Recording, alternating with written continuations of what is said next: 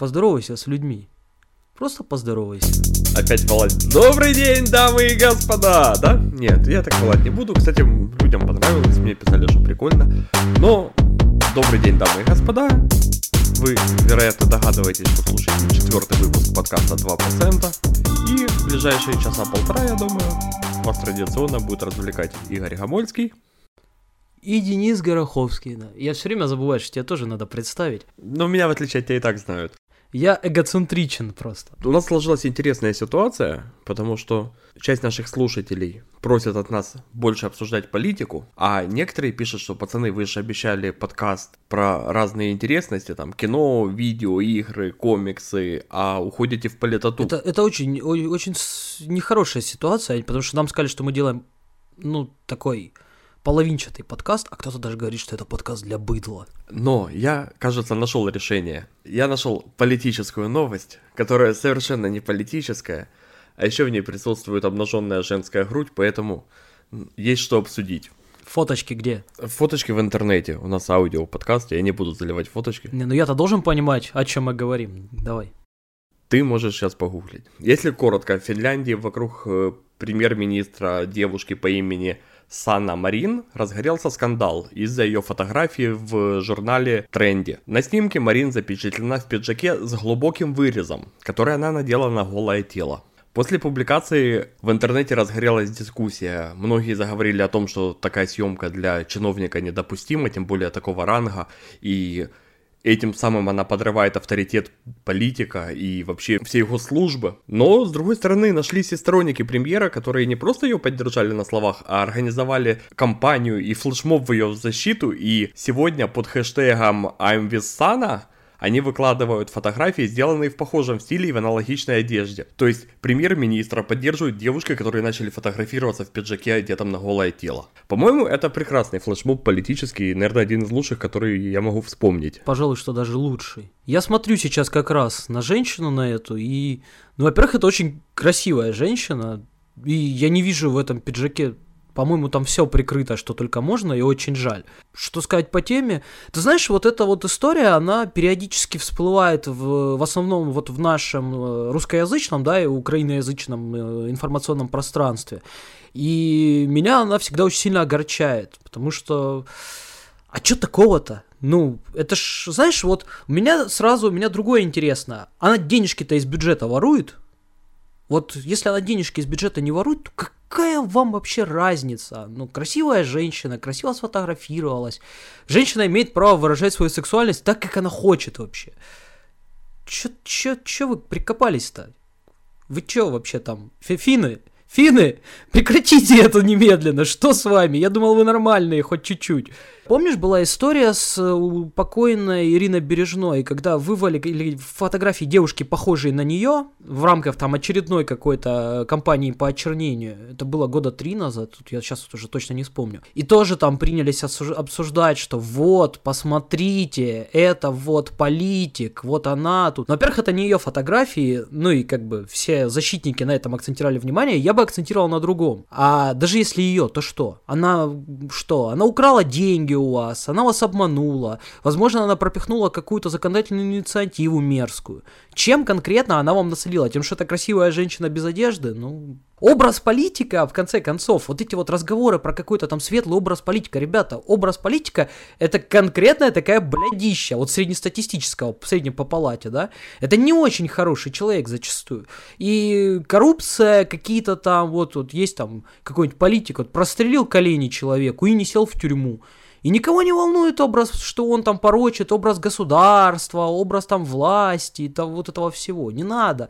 Это, по-моему, просто какие-то вот дурацкие пристебы. Что ты сам-то про это думаешь? Э, я бы перевел полностью эту тему из политической парадигмы в бытовую. Ты знаешь, ну, у нас есть очень распространенное мнение, я сам с этим сталкивался в разные годы, в разных проявлениях, когда там, ну, вот, есть стереотипы там, такой прической тебя не возьмут на нормальную работу, с татуировками тебя не возьмут на нормальную работу. Если ты хочешь быть э, там серьезным, э, ну, выглядеть там серьезным руководителем, ты должен э, одеваться соответствующе. Потом это усугубляется в другую немножко степь, когда ты должен соответствовать своему статусу и там покупать определенные машины и так далее. То есть вот это, это какие-то ну, стереотипы у нас есть.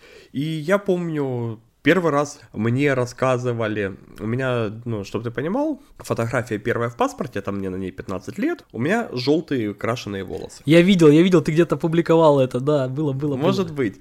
Э, и мне тогда рассказывали, что из-за этого у меня будет масса проблем.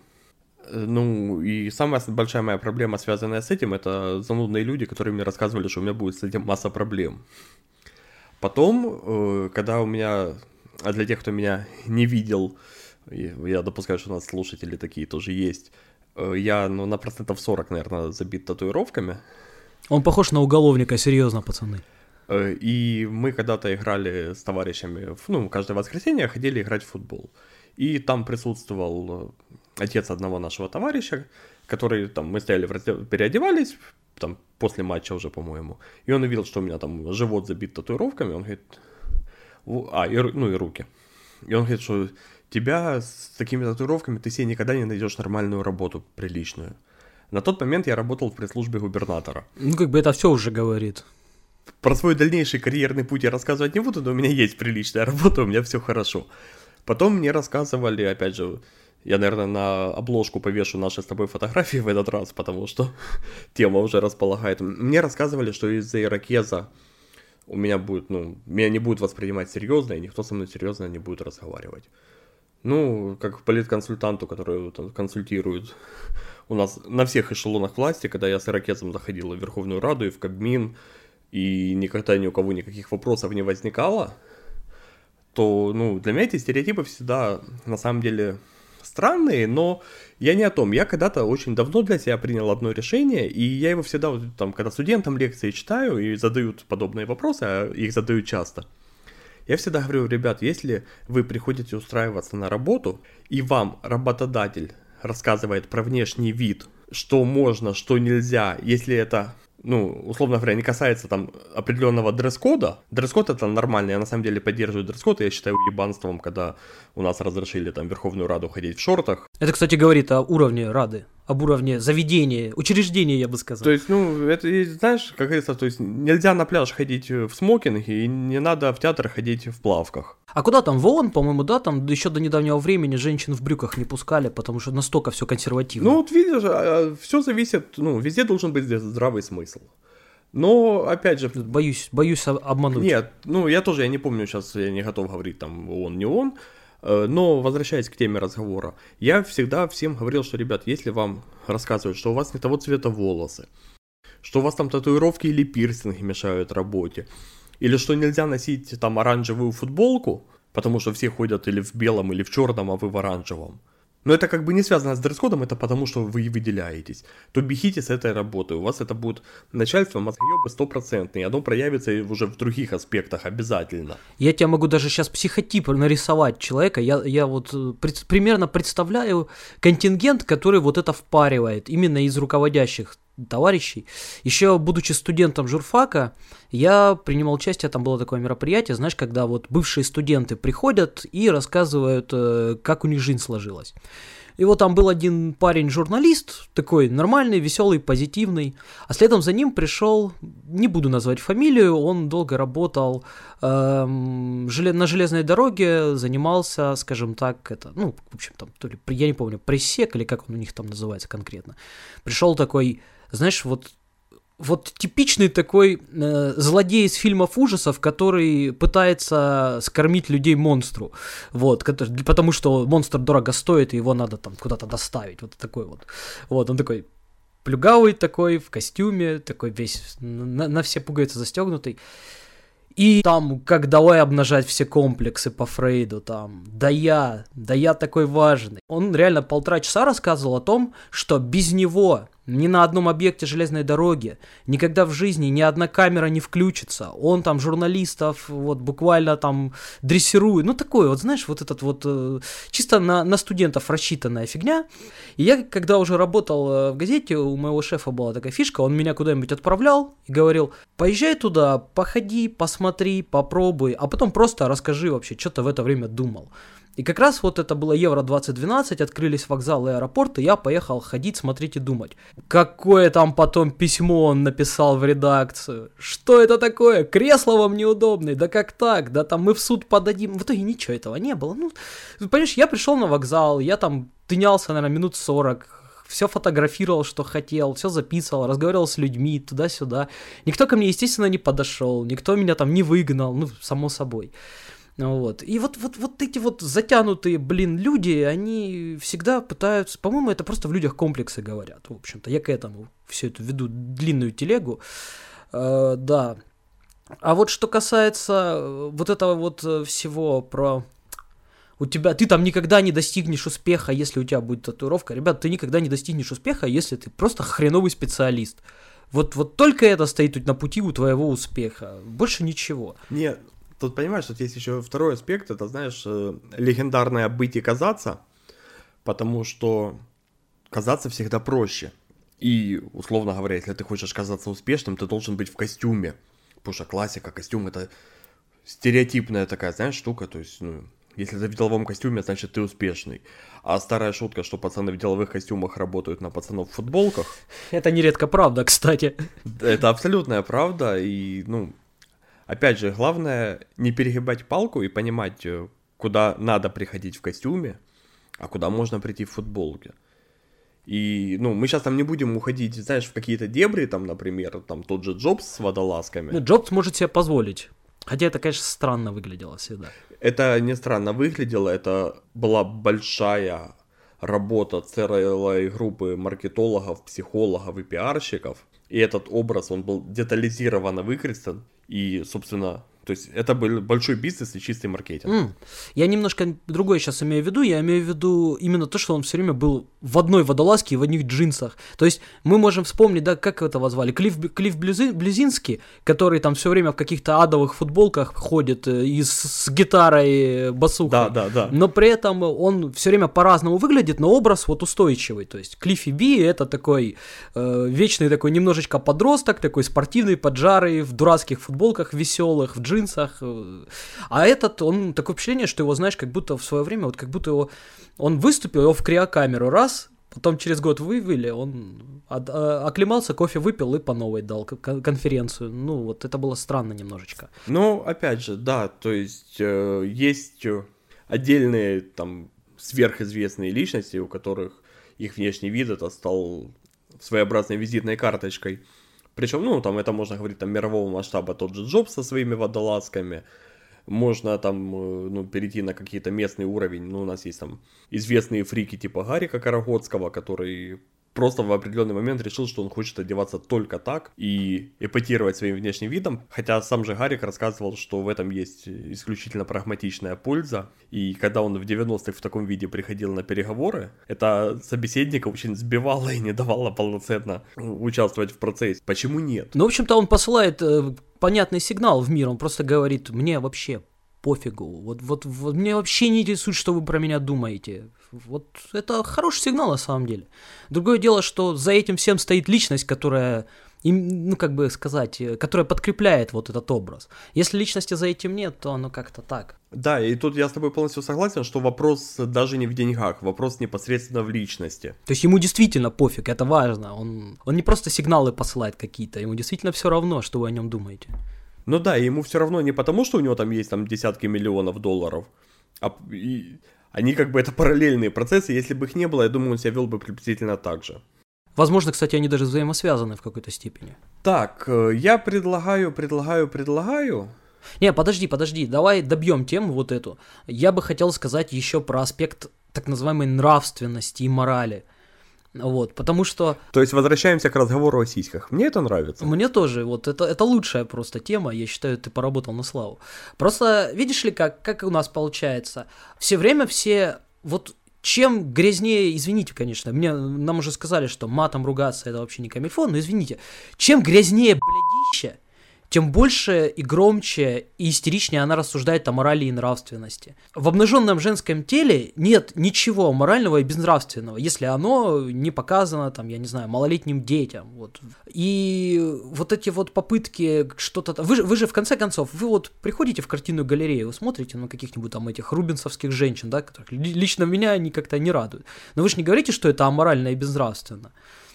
Вы живете при капитализме, Я, прекращайте. кстати, готов вы, выступить антагонистом в данном случае, и не всегда это прекрасно. Причем я сейчас ну, не говорю там про, про какие-то ну, от, откровенно мерзкие вещи, а я говорю, ну, то, там для понимания, у меня есть среди моих знакомых э, э, девушки, которые работают профессиональными моделями, в том числе нью-моделями. И они периодически выкладывают свои фотографии э, там в Инстаграм, Фейсбук и так далее. То есть э, я вижу периодически это в ленте, а с другой стороны, у меня иногда зачем-то какие-то малознакомые мне люди решают выложить аналогичные свои фотографии такие же. И вот ты смотришь, тебе становится очень грустно, и кроме вопроса «зачем?», даже спросить нечего. Ну, то есть, это некрасиво, это не эстетично. То, что ты там, условно говоря, на фотографии в трусах в этом еще нет эротики. Зачастую ее там именно поэтому и нет. Вот. Аж слезы выступили. В этом нет ничего вообще, да, красивого. Я как бы оставляю за людьми право так фотографироваться и так э, выклад... выкладывать такие фотографии на публичное обозрение, это нормально. Но при этом я сохраняю за собой, за собой право быть недовольными этими фотографиями я, конечно, я не буду там идти в комменты и говорить, фу, там, ну, убери, это мерзко. Не, а зачем, а зачем? Ну, человек, возможно, борется с комплексом. Вот, это его право, но я для себя оставляю право нажать кнопочку «Скрыть» и больше не показывать эту публикацию. Да, ну, знаешь, как, как говорит моя многомудрая маменька, она говорит, все должно быть достойно. Вот это вот у нее любимая фраза, через всю мою жизнь прошла, все должно быть достойно. То есть, ну, понятно, да, понятно, что далеко не все люди там э, красавцы и красавицы, и... но мы-то, ну, мы-то говорим немножко о другом. Мы говорим о том, что в этом нет ничего страшного. Да, зачастую это может быть не к месту это может быть очень сильно даже не к месту. Но, я говорю, по политикам пора уже судить не по какой-то там морали и нравственности. Они все там на вид, они все прекрасные семьянины, честные бизнес... Ну, понятно, что по декларациям они все альфонсы зачастую, и, или очень везучие парни. Но о политиках надо судить по их делам в политике.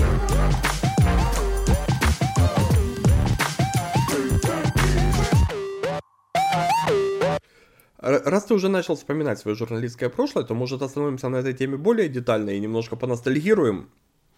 В принципе, и ты, и я не один год проработали в журналистике, но если ты больше был в, в журналистике, то, в которой пишут буквы, я был больше в телевизоре, поэтому можем устроить небольшой такой обмен опытом в прямом эфире.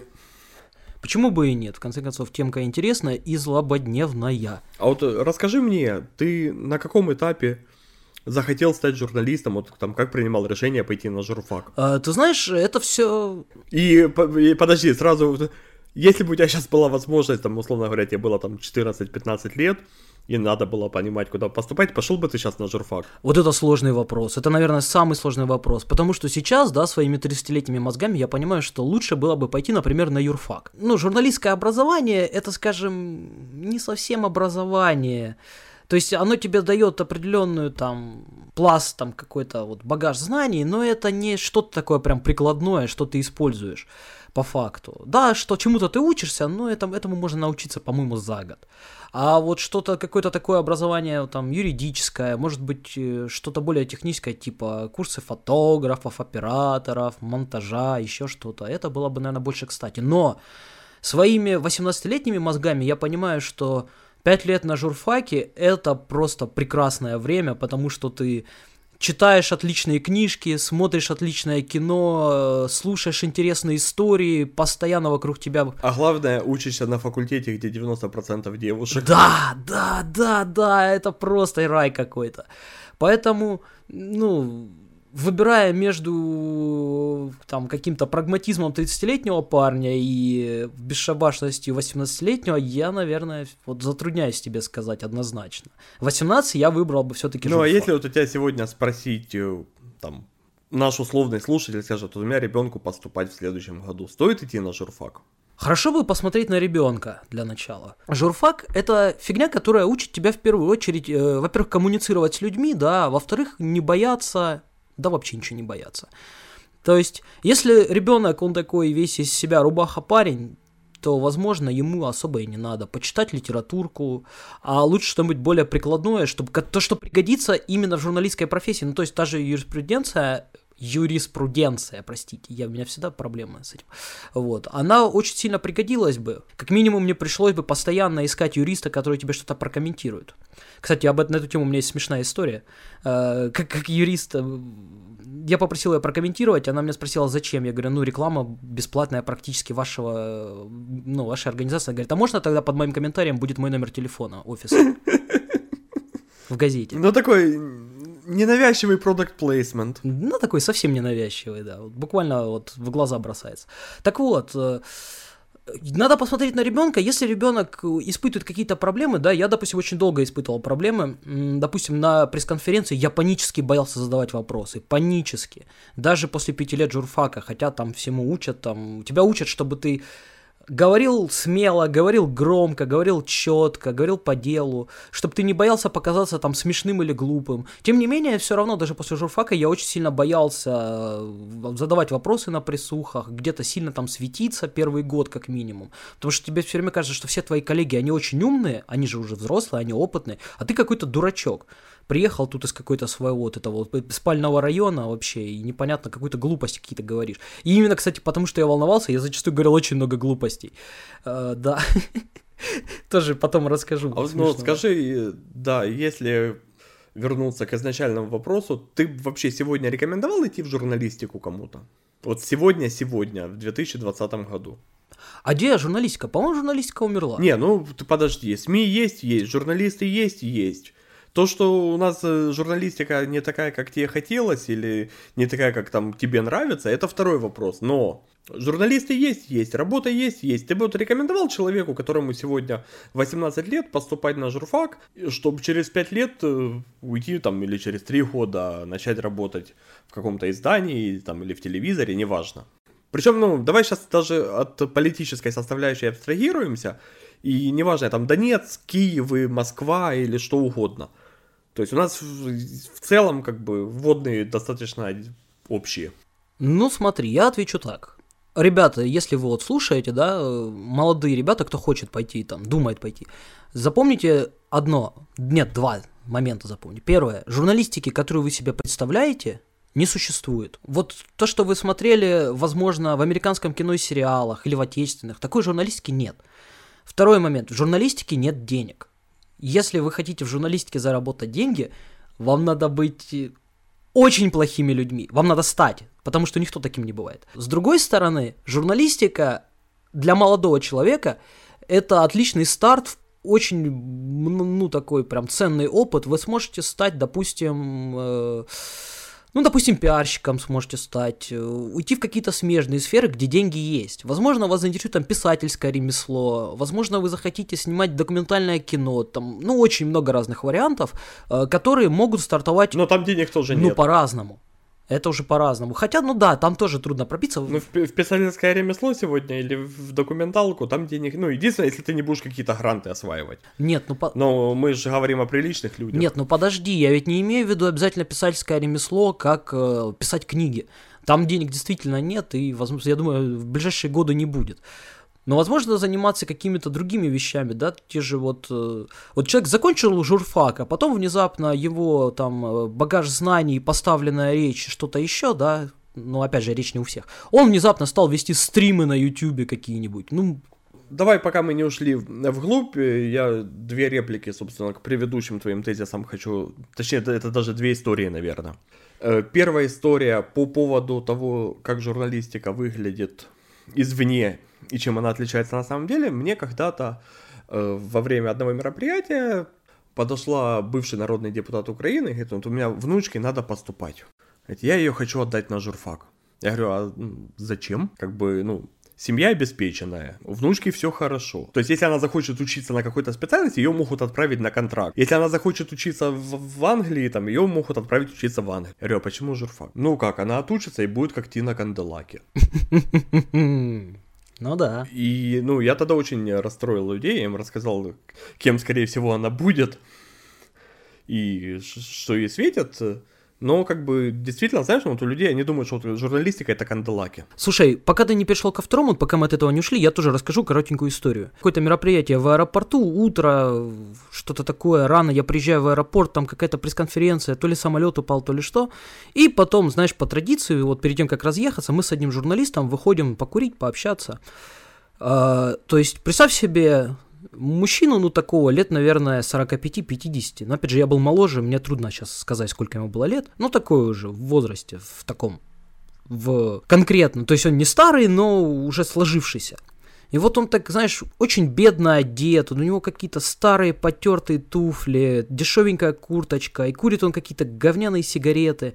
И вот мы стоим курим, и он рассказывал мне о том, что он написал книгу по краеведению какую-то интересную. Ну, то есть человек прям горит своим делом. А потом он заходит речь о какой-то ерунде, ну что-то вроде там наушников каких-то. И он говорит, ты что, я не могу себе это позволить. Я на свою зарплату себе это позволить не могу. Я так окидываю взглядом понимаю, сколько ему лет, и понимаю, что, возможно, это мое будущее. Чувак, так страшно мне в жизни, вот мало когда было.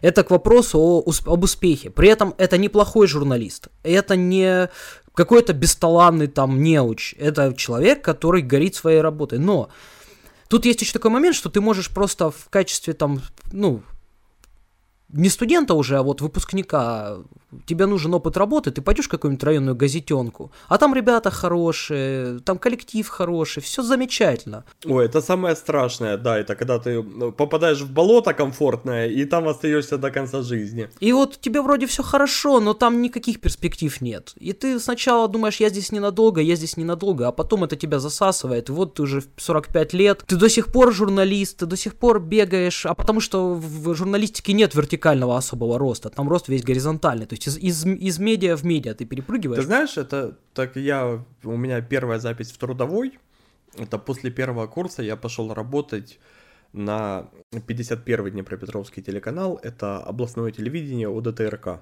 То есть, ну, что такое областное телевидение, оно во всех областях было одинаково. А, ну и сейчас везде. Ну, у нас, у нас вот такое же до сих пор. Да, но у нас оно превратилось в филиалы Суспильного. Ну, то понятно. То есть, его просто еще и разграбили к тому же. Но не об этом речь. И чтобы ты понимал, ну, там, у меня зарплата там была, по-моему, 400 гривен или что-то такое. Ну, какие-то вообще там смешные деньги. И были гонорары за сюжеты.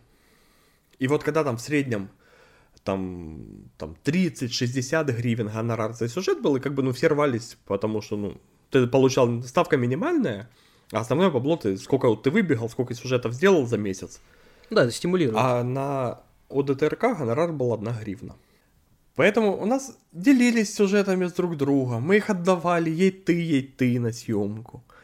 У нас доходило до абсурда, когда ты утром приходишь на работу, а у тебя редактор отдела новостей у себя на кабинете вывешивает список съемок, и там у, кому повезло, у того расписаны съемки. А кому меньше повезло, написано там, на, например, Гороховский 3 минуты. И я понимаю, что я к вечеру должен сдать сюжет на 3 минуты. Темы нет, событий нет. И ты сидишь, обзваниваешь планетарий, музей, библиотеку. Да, это у меня когда-то, если нас журналисты слушают, телевизионщики они оценят, у меня был сюжет про детскую районную библиотеку, в которой ничего не произошло. Сюжет длительностью 5 минут, в котором было 7 синхронов. Мне тетя библиотекарь даже про динозавров рассказывала. Я пришел туда поработать на лето после первого курса, знаешь, ну для меня это было, ну вообще в телевизор попасть, когда ты... А еще это прикольно, это был год, когда футбольный клуб Днепр бронзу взял там за большой промежуток времени и мы едем на награждение. Это мой первый сюжет был, который я делал про награждение Днепра, значит, я там с этими футболистами пообщался. То есть оно тебя так мотивирует, а там через месяц ты понимаешь, что это болото, и как бы оттуда надо уходить. И э, когда я уходил, ко мне подошел один мудрый человек, который там работал. Ну, мы пожали друг другу руки, все, он говорит, слушай, ты все-таки не хай этот канал, потому что тебя очень важному здесь научили. Я же такой, из уважения к старшим говорю, а чему? Говорит, тебя научили, как работать не надо. Запомни это на всю жизнь. Не, ну тут все равно это опыт. Да, не, ну это то, что ты говоришь про коммунальные газетки районные, что это тоже опыт, ты можешь посмотреть, как работать не надо, э, как нельзя писать э, заголовки о том, что відбулась нарада, вот просто, это не...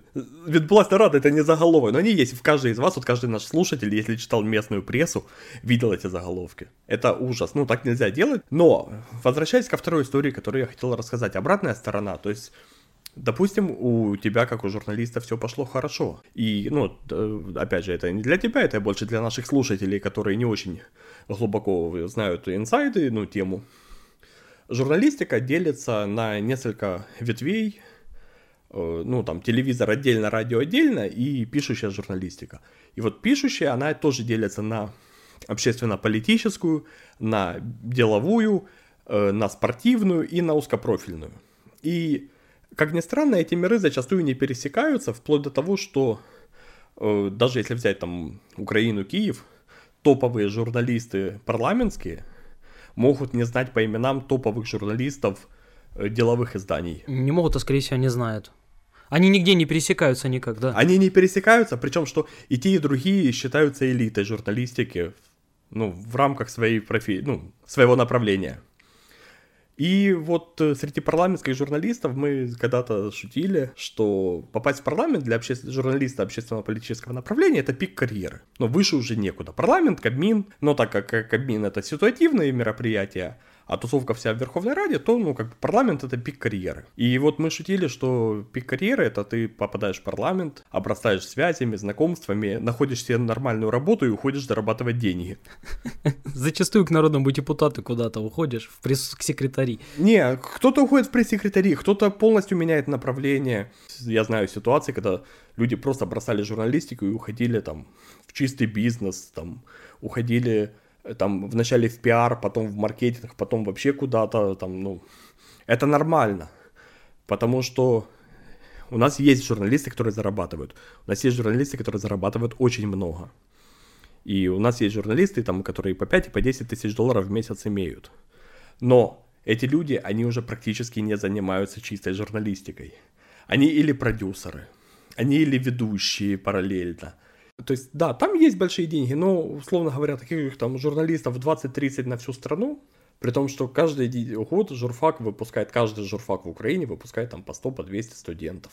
Поэтому насколько есть шансы у выпускника пробиться в элиту? Тут еще играет роль везение, помимо всего прочего. Ну, ты можешь быть замечательным специалистом, ты можешь быть очень коммуникабельным человеком, но вот не повезло в жизни не повезло. Поэтому к этому тоже надо быть готовым. Но я бы, знаешь, Денис, вот мы когда говорим о журналистике, я всегда думаю немножко про другое. Я всегда считал, что журналистика это в первую очередь не про информирование, она такая, знаешь, это про гуманизм ну вот, про какие-то вот э, лучшие человеческие качества, которые человек вот, э, которыми он наделен, и он их выражает вот через журналистику. И когда мы все идем на журфаке, все идеалисты. Вот, вот правда, на журфаке все идеалисты. Не бывает, вот я не видел ни одного человека на журфаке, кроме тех, которые пришли туда просто потому, что нужна корочка.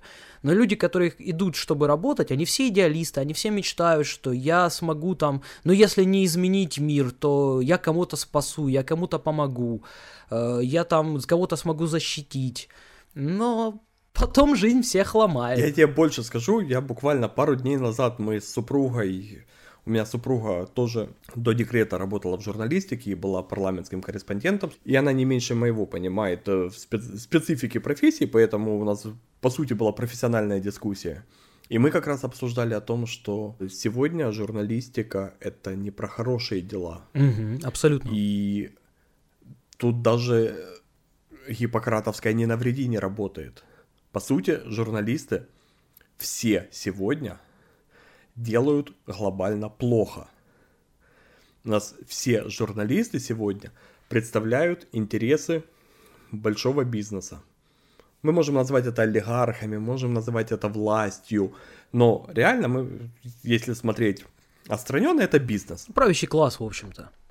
И даже когда журналист делает что-то... Мы сейчас не говорим там, ну, про лобби интересов, про обман э, зрителя, про манипуляцию зрителем и подведение его к мысли о том, что вот этот олигарх хороший, вот этот плохой, или вот этот политик, он на самом деле за ним олигархи не стоят.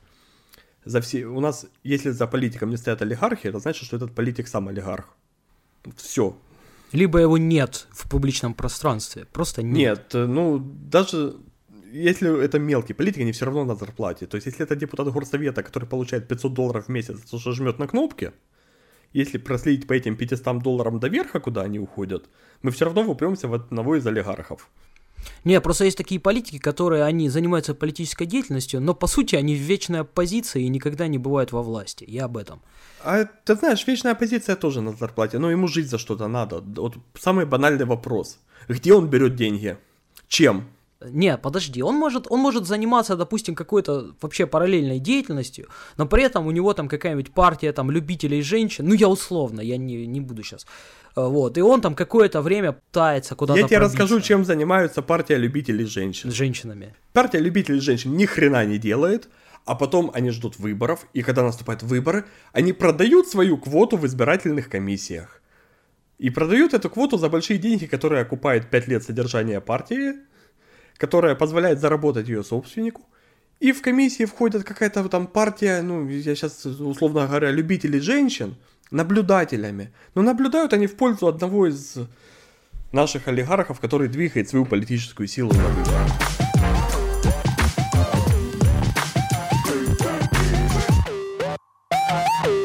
Ладно, давай радикально менять тему, потому что это уже грустно. Давай радикально менять тему, я тебе могу рассказать про видеоигры. Видеоигры, да. У меня последние несколько недель я переиграл в, цел, целый ряд игр, причем неожиданно для себя. Я поиграл, начиная от Farming Simulator. О боже. О боже, Денис. Через NFS Payback э, до, до, до, до, до, до, до. Сейчас я играю в Assassin's Creed Odyssey, а прошел Mutant Year Zero от Toedem. И вот именно про мутантов я хочу с тобой поговорить, потому что ты в нее не играл. Не играл. И я тебя хочу крайне убедить в том, что это того стоит, чтобы в нее поиграть. Подожди, пока ты не начал убеждать, знаешь, как для меня сейчас прозвучало вот это твое через то и, и до того и дошел. Знаешь, это как будто ты сказал, через страшных транссексуалов я прошел сначала до некрасивых женщин, а потом остановился на красивых, но очень умных женщинах-библиотекарях. Вот, а теперь давай. На самом деле, к Assassin's Creed мы еще вернемся, потому что я тебе хочу сказать, что она недооценена. И она оказалась гораздо лучше, чем про нее рассказывали. Да она хорошо продалась, что... чего ты? Она хорошо Нет, продалась. так вопрос даже не в продажах, вопрос э, в том, что в нее есть смысл играть. И я ее, собственно, купил для того, чтобы понимать, э, стоит ли покупать в будущем Вальгалу потому что они очень похожи между собой по геймплею, по механикам, а на Odyssey сейчас скидка 70% на секундочку. И возвращаясь к Mutant Year Zero. Это изометрическая пошаговая игра, точнее, это изометрическая бродилка с пошаговым боем. Игра с прекраснейшей графикой, с очень классной механикой и простым сюжетом, собственно, за сюжет ей многие предъявляют. Но эта игра не про сюжет, это игра про механику. Но все по сюжету. Игра начинается с того, что ты управляешь двумя очень странными персонажами. Антропоморфными уткой и антропоморфным кабаном. Постапокалиптический мир. Э, Швеция. Это почти мы с тобой, кстати. Да, я, кстати, думал даже на заставку поставить. Только он не утка, он селезень. Поэтому я чур буду селезень, а ты вот кабан. Хорошо. Хорошо, договорились. Селезень и кабан, они сталкеры. Причем они называют себя именно сталкерами в оригинале, то есть это даже не нюанс перевода, это такая отсылка прямая. Все украли у, Струга... у Стругацких, да. Да. По сути, город, в котором живут выжившие, они называют город Ковчег. И есть сталкеры, которые выбираются вокруг города, собирают э, металлолом, собирают полезные ништяки, собственно, необходимые для выживания. Потому что обычные люди из города не выходят, вокруг города куча опасностей, начиная от э, бешеных собак, и заканчивая э, разными сектантами, упырями, а упыри это там потом тебе по сюжету будут рассказываться, как они появились, но я немножко спойлерну. Это, короче, обычные люди из поколения в поколение, которые жили в радиации, и в итоге они стали совсем злыми, совсем бесполезными. И селезень с кабаном, они не знают, откуда они взялись, они знают, что они мутанты, и они выполняют задачи главы поселения, которые им ставят. Попутно они пытаются по сюжету разобраться, кто они есть. Концовка очень банальная и прозаичная, она угадывается. Город называется Ковчег, куда уж банальнее. Там сама игра называется Путь к Эдему. Ну, в общем Поэтому да. там... да. Дорога к краю, монолит. Она очень приятная. Угу. Игра э, сложная, игра старорежимная, и я ее крайне не рекомендую для людей, которые не пробовали подобные игры, которые не играли там в XCOM, которые не играли в Desperados. Игра, не прощающая ошибок, игра, которая тебя заставляет играть через save and load. Игра больше про стелс, потому что у тебя команда из трех персонажей, они, ты можешь их в основной сюжетной части 5 персонажей, ты тремя одновременно из них можешь управлять. Оружие, броня, все как надо. Обычно соперников больше, чем тебя. У них преимущество и по количеству, и по хп, и по прочему. И э, игра не прощающая, повторюсь, ошибок. Поэтому воевать в открытую лоб в лоб не получается. Игра про стелс.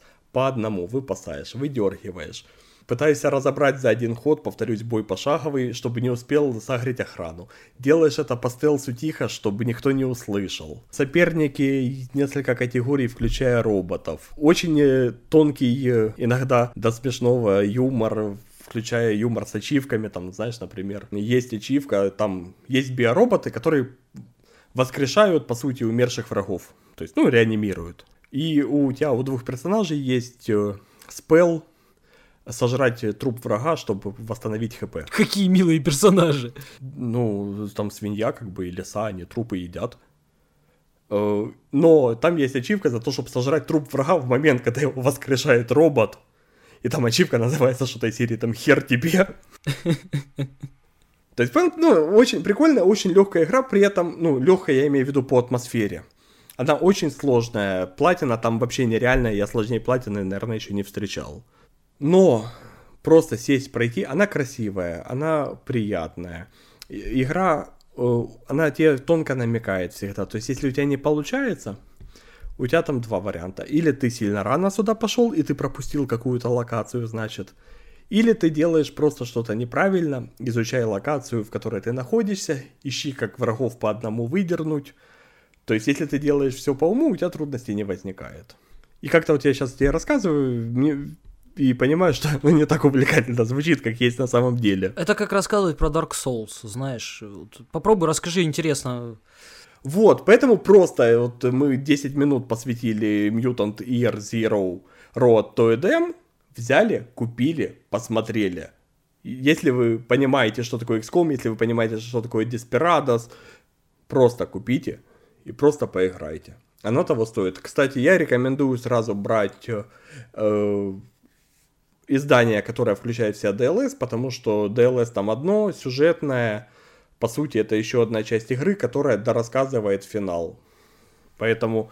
Про Лосика. Ну, Лосик там это один из персонажей, который появляется в DLS, но в оригинальной основной части финал очень куцый. Он действительно, во-первых, ну, я не буду спойлерить, но он очень куцый, ты как бы понимаешь, да. Причем он раскрывает одну из двух веток только, вторая вообще не раскрыта. И ты такой сидишь, такой, типа, ну, что это было? А вот DLS как раз она продолжает эту историю, и ты получаешь некоторые ответы, на которые основная часть не ответила. Поэтому сегодняшний обзор на игры у нас будет очень короткий. Road to Edem. Mutant Hero Zero. Я тебя слушаю. У меня есть мне есть что сказать. Мне есть что сказать, я так понял, тебе понравилась игра, я расскажу про игру, которая мне не понравилась. Ну, то есть она не, не то чтобы совсем, знаете, вот, вот опять же, я извинюсь, но по-другому просто не скажешь. Вот есть такое выражение, и вроде все достаточно пиздато, но все равно какая-то хуйня. И это, ребята, ремейк Resident Evil 3, который я мучаю уже вот почти неделю, и я очень сильно расстроен, потому что ремейк второго Резидента был просто конфеткой. А это, это очень странная игра, потому что ее делала какая-то другая студия. Она, во-первых, очень короткая. Вот если бы ну, сравнивать, да, второй Резидент, он чем хорош? Это по механикам, по, атмо... Э, по механикам это совсем другая игра, там современная графика, современный геймплей, но идейно и атмосферно это тот самый Resident Evil 2, который ты играл, будучи еще там школьником, у друзей, потому что ты был нищебродом и у тебя не было PlayStation 1. А Resident Evil 3 там вроде бы те же персонажи, вроде бы те же локации, почти чуть-чуть. Но игра по атмосфере совсем другая. Она геймплейна какая-то очень странная.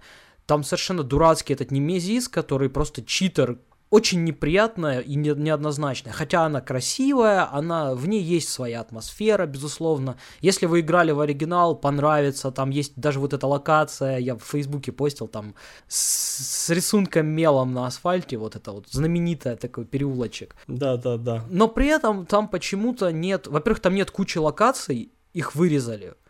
Во-вторых, там, ну, то есть от полицейского участка, где, который был большой частью третьей части оригинальной, его вообще нет. Там он чуть-чуть есть, там, но и ты играешь за другого персонажа, и там буквально 10 минут. Э, там нет вот этой часовой башни. То есть, чтобы ты понимал, ты начинаешь игру, и буквально там через час ты уже садишься в поезд, едешь вот к этой часовой башне, в которую ты не заходишь по факту. А ведь в оригинальной игре до этого было пол игры, там весь первый диск практически ты шарился по улицам. Игра очень короткая, тебе предлагают за 60 долларов, по сути, ну уже теперь дешевле, наверное, но так-то 60 долларов. Тебе предлагают четырехчасовую кампанию, вот порубленную, не, непонятно, хаотично, вот, и э, какой-то мультиплеерный этот Resident Evil, непонятно кому нужно, и я думаю, что если его сейчас включить, там даже уже никто в него и не играет. Очень странное приобретение, взял исключительно в коллекцию, чтобы стояло на полочке. Не советую, ребят.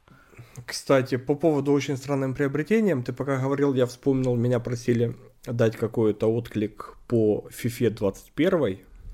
Это очень странное приобретение, потому что я так и не понял, понравилась она мне или нет, при том, что в FIFA я играю, по-моему, с 94 -го года на Sega, и вот потом я перешел на PlayStation, потом я перешел на ПК, там я очень давно начал покупать лицензионные диски ради этого. То есть FIFA это была первая лицензия, которую я покупал еще в магазинах. Я очень люблю FIFA, и я ей много всего прощал. Я играл каждый год, и ну, сейчас уже там с появлением семьи, ребенка поменьше, а раньше у меня там по 600, по 1000 часов доходило, причем это были, э, из них там, из 1000 часов это 600 часов, 700 часов офлайна.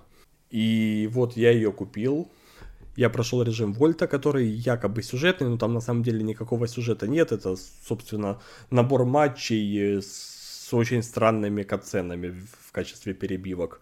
Но сам режим приятный, он похож на предыдущий, там вопросов нет. Там появилось больше онлайна, но я туда уже не лез. А вот режим карьеры, он меня прямо разочаровал, потому что я понимаю, eSports, они вынуждены каждый год что-то придумывать нового, а в футболе очень сложно придумать что-то новое. Ну как это, а сюжет про гея-футболиста, которого никто не любит, и он вынужден там ставить себя в команде, это, это ж и Games, они ж любят такие сюжеты.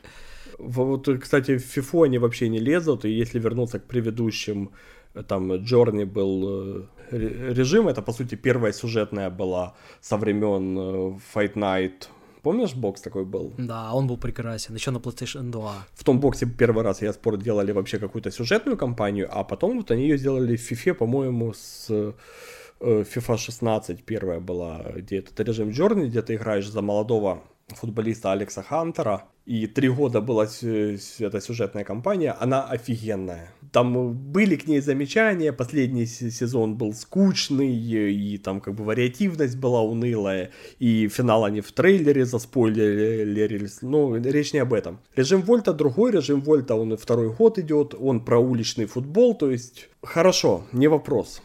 Это они придумали, но вот классика, режим карьеры, он не поменялся, и они его пытаются докручивать, они зачем-то туда добавили больше менеджмента, и теперь у тебя между двумя матчами куча бесполезных действий, причем у них вот странно получилось, есть там э, э, футбол-менеджер какой-нибудь, который стратегия в первую очередь, и там ты вникаешь в это все. А здесь оно очень поверхностно, чтобы как бы не перегружать игроков но при этом оно у тебя между матчами отнимает много времени. Они сделали каждые два дня тренировки, они сделали тренировки общие, там все, ну, оно как-то вот навалено. И, честно, я да, я пару раз попробовал, я поиграл. Матчи классные. Вот пока ты играешь матч, все, физика мне нравится, графика мне нравится, все красиво. Между матчами вот этот мутор, он реально напрягает, он у тебя отнимает кучу времени, потому что там раньше ты там за час успевал сыграть, условно говоря, 4 матча, сейчас ты успеваешь сыграть 2-2,5, потому что тебе надо заниматься вот этим менеджментом, тебе надо организация тренировок, какие-то вещи, то есть, ну, оно занимает времени, и при этом оно не в удовольствие. А скипать нельзя, потому что если ты это скипаешь, оно негативно сказывается там на мотивации команды, на форме команды, то есть ты себе усложняешь жизнь. И я просто, я, сейчас я фифу отложил, я к ней вернусь, я попробую еще раз, может я что-то недопонял, но судя по отзывам, у всех к ней ряд претензий в этом году. Я сейчас играю в Assassin's Creed Odyssey, и я думаю, в следующем подкасте мы его обсудим уже более детально, потому что я буквально начал играть, я два дня, ну, два вечера в него поиграл. Позволю себе вставить ремарку про, по поводу Assassin's Creed. Если ты хочешь э, играть в Valhalla, то я не советую проходить Odyssey до конца, потому что взрослого человека с работой и личной жизнью вот нельзя играть в два ассасина подряд, даже вот их, ну, их, если когда их два раз, знаешь, как выпускали раньше, раз в год. Вот их даже раз в год нельзя проходить, надоедает.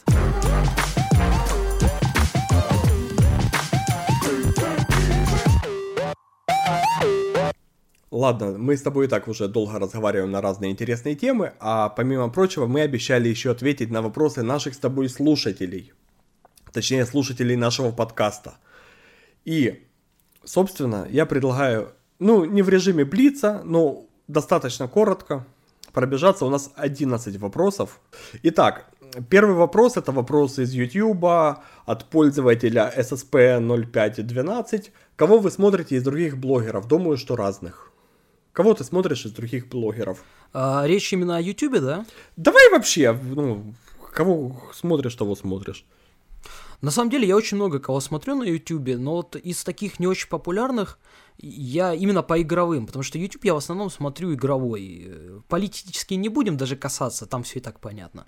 А из игровых я смотрю, есть такой Sir Old School, чувак делает э, очень подробные обзоры на старые PS2, ну, вот такие вот э, игры на консоли, которых у нас никогда не было, в общем-то. В основном это всякие хорроры, у него есть там история серии Legacy of Kain, старички поймут. Прям вот замечательно.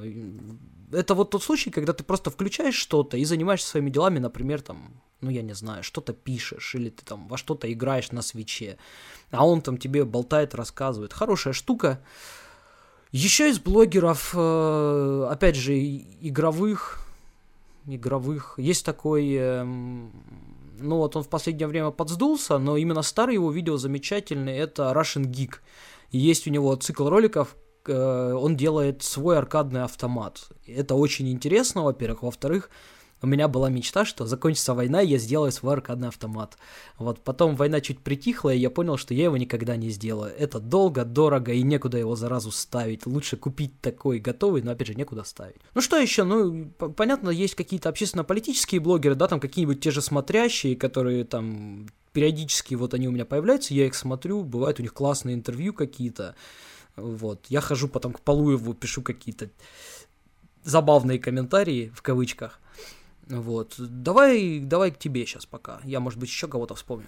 Ну, э, на самом деле, ты знаешь, вот я когда эти вопросы читал первый раз, я думал о, в первую очередь, о политических блогерах, и ты прав, там, э, смотрящие, я их тоже иногда смотрю, тот же Василий Апасов, я его с удовольствием смотрю, причем и в рамках подкаста, и в других его там, у него на канале несколько есть форматов. Но ты знаешь, вот ты сейчас заговорил за игровых, и я понял, что у меня есть несколько в YouTube подписок, которые очень нетипичные и вряд ли, то есть если сейчас я про кому-то их расскажу, кто-то скажет, что ну я что-то такое и ожидал. Это э, девочка из Киева с псевдонимом Асинастра. Это девочка, которая офигенно рисует. И у нее очень э, классный формат блога. По сути, она записывает экран планшета, на котором рисует. А рисует она что-то связанное с темой, о чем она разговаривает. Конечно, это зачастую связано именно с процессом рисования или там создания анимации. Но это, во-первых, у нее как-то это легко и интересно получается. И там у нее, знаешь, ну, средняя аудитория там 15-20 лет. Я в свои почти 35 сижу, и мне интересно. Причем я могу, у нее короткие ролики, там 5-10 минут. И вот я могу там на работе даже открыть, запустить ее, там сесть, позалипать, оно помогает очень переключиться. И, собственно, собственно, собственно, собственно, из таких еще блогеров, которые вообще не связаны с политикой, вот я сейчас просто открыл список YouTube у меня. И если ну, не брать какие-то там коммерческие проекты, если не брать там э, какие-то, ну, сверхизвестные, как Disgusting Man, там вот я, оказывается, подписан на Додо Влог. Собственно, ну, вот из э, неполитических, вот на кого я подписан. Переходим... Я бы, кстати, знаешь, кого ну. еще добавил? Подожди, я бы еще добавил... Ну, понятно, да, из знаменитых вроде... Из знаменитых, вот давай еще около политических и политических, я подписан на Елену Бондаренко. Мы в прошлом подкасте рассказывали про ее э, мастер-классы короткие, но я смотрю и интервью ее, правда, выборочно, если мне гость интересен. Но в целом, то есть из всей политической тусовки она у меня как бы флагман-блогер. Э, я скажу еще из э, кого, ну, кого я так посматриваю, я не буду говорить Бэткомедиана, понятно, что все смотрят Бэткомедиана, и вот... Я не смотрю. Ты очень странный человек. Э, очень хороший обзор. Мне скучно. Ну, это уже вкусовщина. Я смотрю еще канал Пучкова, особенно вот эти разведопросы. Плюс есть еще отдельно канал Клима Жукова, где он сейчас разбирает историю э, терроризма в Ирландии, да, историю Ира я не знаю, правильно там, неправильно их террористами называть, вот историю Ира он разбирает, вот эти смежные каналы. Ирландская республиканская армия. Или иду резать актив. Вот. Ну, это уже больше... Это уже по местному. Ваши местные донецкие. Я бы попросил. Ну, собственно... Да, давай уже к следующему. Проси. Давай к следующему вопросу. Вопрос от э, нашего слушателя из прекрасной страны Израиль. Так и да. Нет, на самом деле это человек, которого я знаю с детства, это мой друг Женя, который в свое время приехал в Израиль. Женя, привет. Отслужил, кстати, в армии. Да, Женя, привет и респект, что ты нас слушаешь. Это многоуважаемый человек, который за свою жизнь тоже прошел очень много игр и как бы с детства у нас был главным поставщиком крутого контента и крутых игр, потому что у него была огромная действительно коллекция, которая вызывала зависть там у всего района, у всей школы и так далее. И вопрос его тоже, кстати, про игры. Женя интересуется, какая игра десятилетия, по вашему мнению? Какая игра, Денис, по твоему мнению? По моему мнению, игра десятилетия это Red Dead Redemption 2, но на самом деле ну, сложно выиграть, выбрать одну игру десятилетия, потому что куча жанров, куча классных игр, и, ну, 10 лет это достаточно большой промежуток времени, чтобы все упомнить. И там можно спорить э, между там GTA, RDR, какие-то там были э, Immersive Sim новые, которые, по сути, как жанр возродили. Или наоборот, умершие там типа квестов или стратегии, жанры вспоминать. Но RDR 2 для меня стала знаковой, не, не только потому, что это шедевральная и гениальная игра, и это игра, которую ты играешь 100 часов, а потом сидишь и 30 минут смотришь титры на черном экране с офигевшим лицом и с какой-то мясорубкой внутри. То есть у тебя полностью у тебя душу переколотило. Но... А потом еще месяц вот это вот May I stand on Ты вообще ни, ничего не хочешь играть, да. да, ты не хочешь подходить к консоли, ты не хочешь запускать игры, потому что они все отдыхают. То есть RDR э, для меня стала знаковой, потому что Именно ради нее я себе купил PlayStation. Меня Игорь сфоловал, я себе давно хотел купить PlayStation, но я себе всегда были какие-то отговорки, как у любого взрослого человека, всегда были аргументы, что сейчас это не, не актуально, есть куда потратить деньги, а в магазине заказать ее, но сейчас это дорого. В итоге мы прокрутили с одним нашим еще общим другом, я надеюсь, слушателям подкаста из США мне передали консоль из США, мы ее купили там по какой-то скидке с двумя джойстиками и с RDR в подарок. Это был первый диск, собственно. Она приехала ко мне, и вот RDR это было первое, что я играл на консоли. Поэтому для меня RDR стала знаковой как раз потому, что я вернулся. У меня последняя консоль, у меня был Xbox. Я в него, наверное, играл последний раз в году 2013. И вот э, полтора года назад, в декабре 2018 года, я себе купил PlayStation 4 и в мою жизнь снова вернулись яркие краски. Вообще это все выглядело очень, ну, классно то, что вот RDR 2 ее вообще здорово обсуждать, вот когда вдвоем играете. Но у меня у нас получилось немножко не так. Я ее себе подарил на день рождения, и потом мне еще курьер ее, блин, неделю вез после дня рождения. И я уже когда я уже хотел ее в цифре купить, потом игра нашла, она потерялась, потом нашлась, и потом я так ворвался. И, наверное, месяц мы с Денисом до Нового года там обсуждали, типа, ну что там, что там в БРДР? Там, я там просто задыхаюсь от восторга. Понимаешь, я скакал там где-то в горах, на меня напали какие-то людоеды. Я спрыгнул с коня, попал в волчью яму, они меня окружили, а я прям из ямы, там, из обреза, их там всех перестрелял в слоумо. Это было... И вот этот миллион каких-то ситуаций, миллион каких-то историй я рассказывал Денису, я говорил, блин, это так круто, это так круто, это так круто. Но консоль я не куплю, не куплю, потому что сейчас не ко времени, не ко времени, и тут внезапно человек говорит, а тут Черная пятница или какие-то там скидки, я уже не помню. Давай, давай, давай. И в итоге мы Дениса таки уломали. И он потом там тоже начал меня задалбывать вот этими всеми историями офигительными. Я, я тебе могу рассказать офигительную историю. Мне когда э, отзвонился человек, э, говорит, я в Борисполе с твоей консолью, как бы приезжай, забирай сегодня, потому что я там завтра улетаю из страны. И я срываюсь, а декабрь месяц, уже темно, ну там часов 8 вечера. Я срываюсь, еду в соседний, по сути, город, э, там в частный сектор, забираю эту приставку, привожу ее домой, я ее на переднем кресле везу в машине, у меня там руки трусятся, я там, знаешь, лишь бы не топить 200, чтобы побыстрее домой приехать, потому что надо как-то о безопасности личной помнить. Я приезжаю домой, разбираю ее, там супруге говорю, что все, отбой, про меня забыли вообще. Я ее подключаю в телек, э, я ее ставлю и беру вилку питания, а там вилка американская. У меня так со свечом было. И я через, ёб твою мать, говорю, что делать? И на меня супруга смотрит, она, знаешь, она, я понимаю, что она на меня смотрит как на ребенка, она такая, давай, еще есть время, беги в эпицентр. И я бросаю все вот это, быстро одеваюсь, хватаю машину, по, по карте ищу ближайший эпицентр на ходу.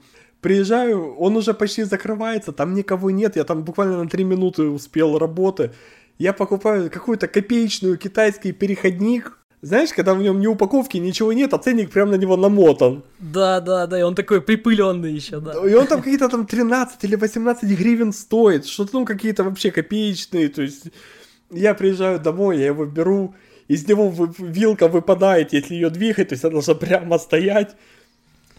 И вот так вот у меня, собственно, началась моя история с РДР. А скажи мне, что ты считаешь? Игрой десятилетия. Я сейчас, э, понимаешь, я разрываюсь. Я вообще сначала хотел назвать RDR по абсолютно конкретным причинам, э, но поскольку ты ее уже занял, э, я думал, думал, и вот я разрываюсь между Death Stranding, Death Stranding и Skyrim. Я объясню. Death Stranding это вот как РДР, только год спустя и по-другому. Ну, то есть это очень специфическая игра, в которую ты тоже погружаешься, уходишь с головой, а через месяц выныриваешь, э, вот такой вот все эмоции тебе через миксер пропустили, и тебе уже не играть ни во что не хочется. Тебе как-то вот хочется там задержаться, ты еще, наверное, полгода, я до сих пор слушаю этот э, коллектив Low Roar, вот, э, она очень сильно такое впечатление оказывает. Она ни на что не похожа. Вот дело в том, что она ни на что не похожа. И, опять же, это камбэк Кадимы. Я очень люблю игры Кадимы. Даже пятый МГС, который был, ну, такой себе, недоделанный, даже его я очень люблю. Э, и я очень сильно ждал, что он вернется вот сейчас, и тут внезапно Silent Hills должен был выйти, ну, его анонсировали. Потом увольнение, Silent Hills отменили, МГС 5 вышел порезанный. Я очень сильно расстраивался, переживал, две мои любимые серии так убили. Вот. И тут мне дали два в одном практически. То есть там и от Silent Hill, и от Metal Gear Solid, и вот она сама по себе такая специфическая, вот эта вся философия с палкой и веревкой. Да, она немного лобовая, конечно, но тем не менее, эта игра ни на что не похожа, и она так предвосхитила вообще всю эту тему с коронавирусом и карантином. Это с одной стороны. С другой стороны, я внезапно хочу назвать Skyrim, потому что лично для меня Skyrim так получилось, он вот связан, наверное, с самым безмятежным периодом в моей жизни. Это вот ноябрь-декабрь 2011 года. Я до сих пор помню, как я начал встречаться с девушкой и носил к ней, вот я, я шел к ней на свидание, ну, то есть к ней домой, и я брал с собой ноутбук, потому что рано утром мы варили кофе, и я просто вот у нее из шкафа доставал пачку женских журналов, клал ее на постель, на нее ставил ноутбук и лежал, играл в Skyrim, потому что я не мог оторваться. Это была великолепная игра. Потом я купил ее на консоль, еще на Xbox 360 начал заново. Потом я ее купил на PlayStation 4, начал заново. Ни разу до конца не прошел, но это вот... Это такие какие-то абсолютно... Ну, абсолютно детские впечатления. Но опять же, это был 2011 год, и сколько мне тогда было лет? У нас еще с тобой 9 вопросов, а мы уже с тобой полтора часа разговариваем, и чтобы уложиться хотя бы в 2 часа... Ничего, мы там все отрежем, давай. Там нечего обрезать. Э, следующий вопрос задает наш с тобой общий Facebook друг Руслан Куштым но вопрос исключительно мне, э, касаемо Дениса. Супруга не ругает за игры на PlayStation? Мне тоже есть что об этом сказать. Нет, супруга не ругает, э, супруга очень с пониманием относится к моему хобби, и как э, когда ее кто-то из подружек спросил, типа, нормально ли, что там мужик взрослый играет в какие-то стрелялки и бегалки, на что она очень мудро ответила, что ну, это лучше, чем он бы ходил под, там, бухать с друзьями или по каким-то бабам шлялся. А так он сидит дома, тихонько играет и никого не трогает. И все довольны. Э, я на самом деле в этом контексте хотел рассказать одну историю. Я стал э, невольным свидетелем дискуссии двух моих коллег, двух девушек. Э, я недавно на PlayStation Украина выиграл геймпад в конкурсе. Э, и ну, я запустил эту историю там, в Facebook, в Instagram. Вот одна из девушек увидела, из моих коллег. И я захожу к ним в кабинет, и она говорит, слушай, типа, а ты типа реально выиграл? Я говорю, да, выиграл. И то я, типа, жалко, э, типа, я себе на прошлой неделе только купила геймпад, типа, я бы знала, ну, как бы у тебя бы купила. И вторая такая, типа, «А, там, у тебя кто в семье играет? Она говорит, ну, у меня там сын играет, там, она говорит, а вторая говорит, а у меня муж играет. Я стою, наблюдаю, не вмешиваюсь. Первая такая, не, у меня мужу вообще вот безразлично, как-то он даже никогда не интересовался, это, ну, ребенка приставка. Такая, типа, а у тебя, думаю, можно, ну, типа, ему как бы этот, подсадить его, может, ну, и они такие, знаете, типа, вот, у меня много знакомых взрослых, кто играют на консолях, а вот муж считает, что это, типа, все ребячество, и это, там, типа, и видеоигры это для детей. И вторая такая, не, не надо его подсаживать, не надо. Такая, а почему? Говорит, ты понимаешь, когда взрослый мужик э, открывает для себя мир консолей, у него вечером встает выбор. Или поиграть, или секс. И поверь мне, он будет выбирать часто консоль. Через раз обычно. И на самом деле, ну, у тебя получается, что у тебя, ну, ты взрослый человек, у тебя день рабочий занят. Вечером у тебя надо уделить время семье, надо уделить время ребенку. И пошпилить ты реально можешь только после того, когда все пошли спать. И у тебя там есть часик, два часика поиграть. И поэтому я стараюсь балансировать по всем вопросам.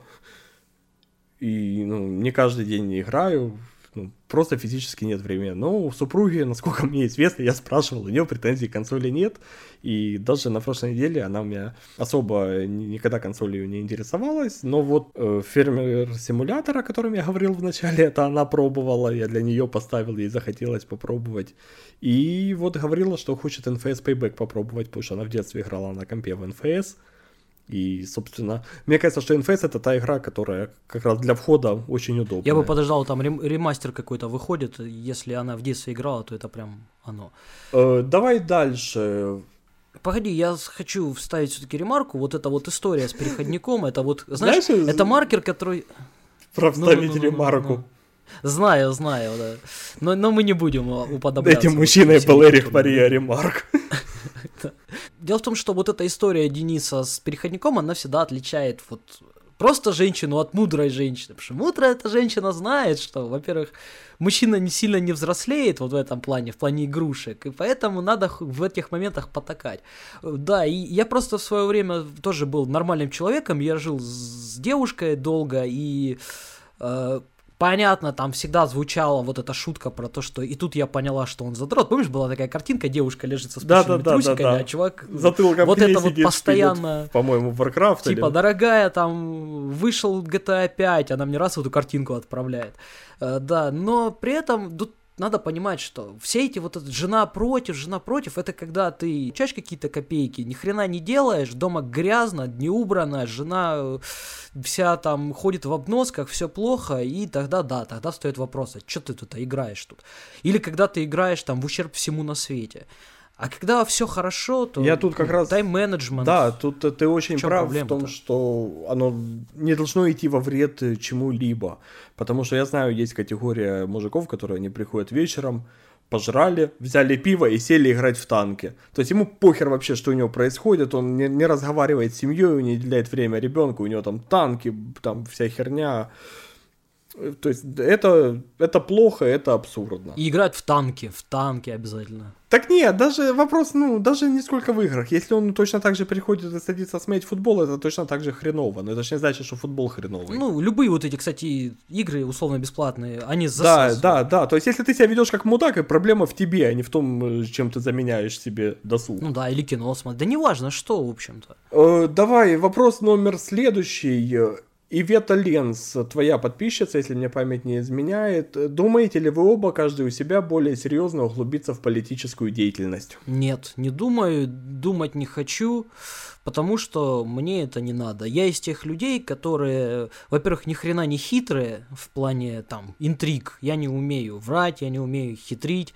Во-вторых, я болезненно ответственный и никогда не брал чужого, поэтому я буду много работать, не буду с этого ничего иметь. и Зачем мне это нужно? Я хочу заниматься тем, что доставляет мне удовольствие. Ну, у меня ситуация несколько другая. У меня моя работа напрямую связана с политикой, и, соответственно, каждые выборы я получаю какие-то предложения, и на этих местных выборах у меня тоже были предложения, но они мне были... Они мне не подошли, скажем так. Я не могу сказать, что они были неинтересны, потому что я их рассматривал и я думал, но они мне не подошли. Поэтому в ближайшей перспективе э, становиться политиком я не планирую, а как оно будет в будущем, сказать не могу, потому что не знаю. Ну что, все, поехали дальше. Да, следующий вопрос. Если бы у вас была возможность вернуться в прошлое и передать себе только одно наставление, что бы это было и какой бы это был возраст? Блин, я думал над этим вопросом, я над ним прям искренне думал и пришел к выводу, что ничего бы я не сказал себе, потому что, видишь ли, все, во-первых, тут два момента. Первый момент в том, что я бы себя не послушал. Мне очень умные люди на разных этапах моей жизни говорили, Игорь, не, не делай эту херню. И я никогда никого не слушал, потому что был малолетний дурак. Вот. И сейчас мне тоже порой говорят более старшие люди, уже там, ну, постарше меня, да, тоже говорят, там, не делай этого, а я делаю все равно. Вот. А второй момент, если бы я вот не спотыкался, не падал там, где я падал, не набивал шишки там, где я их набивал, я был бы не совсем собой сейчас. Поэтому меня, в общем-то, понятно, что там багаж скелетов в шкафу, там какие-то уже просто кладбище какое-то, но с другой стороны, зато есть определенный опыт, который позволяет мне там делать то, что я делаю. Вот. Вот как-то. Единственное, единственное, я бы вернулся, да, я бы вернулся в мои, по-моему, три года, в тот день, когда в общежитии я пошел в кухню, мама говорила по телефону и не резала мне дыню, и вот когда я потянулся бы за дыней, за половиной, чтобы ее взять, я бы подошел и треснул себя по затылку. Потому что в тот момент я вдохнул носом косточку, а потом завертелось. Меня повезли в больницу в ночь, там что-то резали, доставали, это был какой-то кошмар. Вот это я бы вот сделал. Но я бы ничего не говорил, я подошел просто и дал за трещину. Вот, все, больше ничего не могу сказать. Ну, ты знаешь, я тоже думал над этим вопросом, потому что, в принципе, ну, из всех каких-то глобальных и моментов и принципиальных меня устраивает то, куда меня моя жизнь на сегодняшний момент вывела. То есть сказать, что я там где-то ошибся, то нет. Э, Я вспомнил одну очень старую историю. Мне было лет 15, наверное. Я попал на одну пьянку большую э, к более старшим товарищам. Так совпало, что со мной легла спать э, одна очень красивая девушка, и очень пьяная. И я в силу возраста, я подумал, что если я сейчас начну сильно там распускать руки или что-то делать, она может обо мне что-то неправильно подумать. Поэтому я провел, по сути, всю ночь, просто э, трогая ее грудь. На утро оказалось, что она вообще ничего не помнит, и она у меня спрашивала, а было ли что-то. И вот я бы тебе пожал, сказал, вообще не переживай, делай. То есть это никак не повлияло на мою жизнь глобально, но за тот вечер мне не было так стыдно. Нет, таких историй было много, да. Да, да, да. То есть у меня, ну, глобально меня все устраивает. Я бы ничего у себя в жизни не хотел менять. Мне нравится то, куда меня она сегодня вывела. Слушай, мы будем на политические вопросы отвечать? Ну, мы ж обещали. Хорошо, Маруся Климова. Я думаю, это творческий псевдоним все таки Прости, любимого. А, ребята, если серьезно, то каким вы видите ближайшее будущее в нашей бывшей общей стране? И как думаете, это срань карантинная навечно? А бывшая вообще страна это Украина или СССР?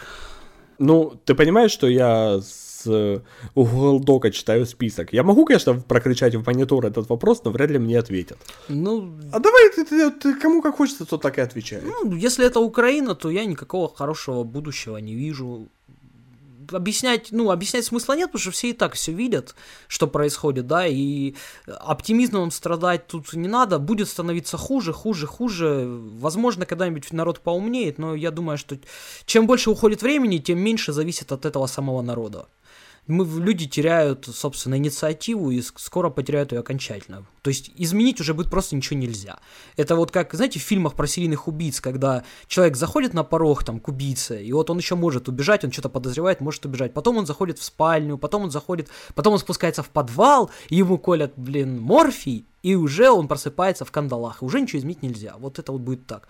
А что касается вируса, всей этой лабуды, нет, это, конечно, не будет вечно продолжаться, но из этого по крайней мере, в Украине, да, точно я вам могу сказать, да и у нас, возможно, из этого выдают все соки. То есть э, тему будут доить, когда она будет удобна. А когда она будет неудобна, про нее будут забывать. Но бесконечно это тоже длиться не может. Я думаю, что еще годик максимум у нее будет вот эта инерция. Ты что думаешь? Я, если говорить про страну, ну, ты, в принципе, все правильно говоришь, все взрослые люди, все понимают. Я могу сказать, как бы мне хотелось. Так, потому что то, что мы хотим, и то, как оно будет, это вообще не взаимосвязанные вещи.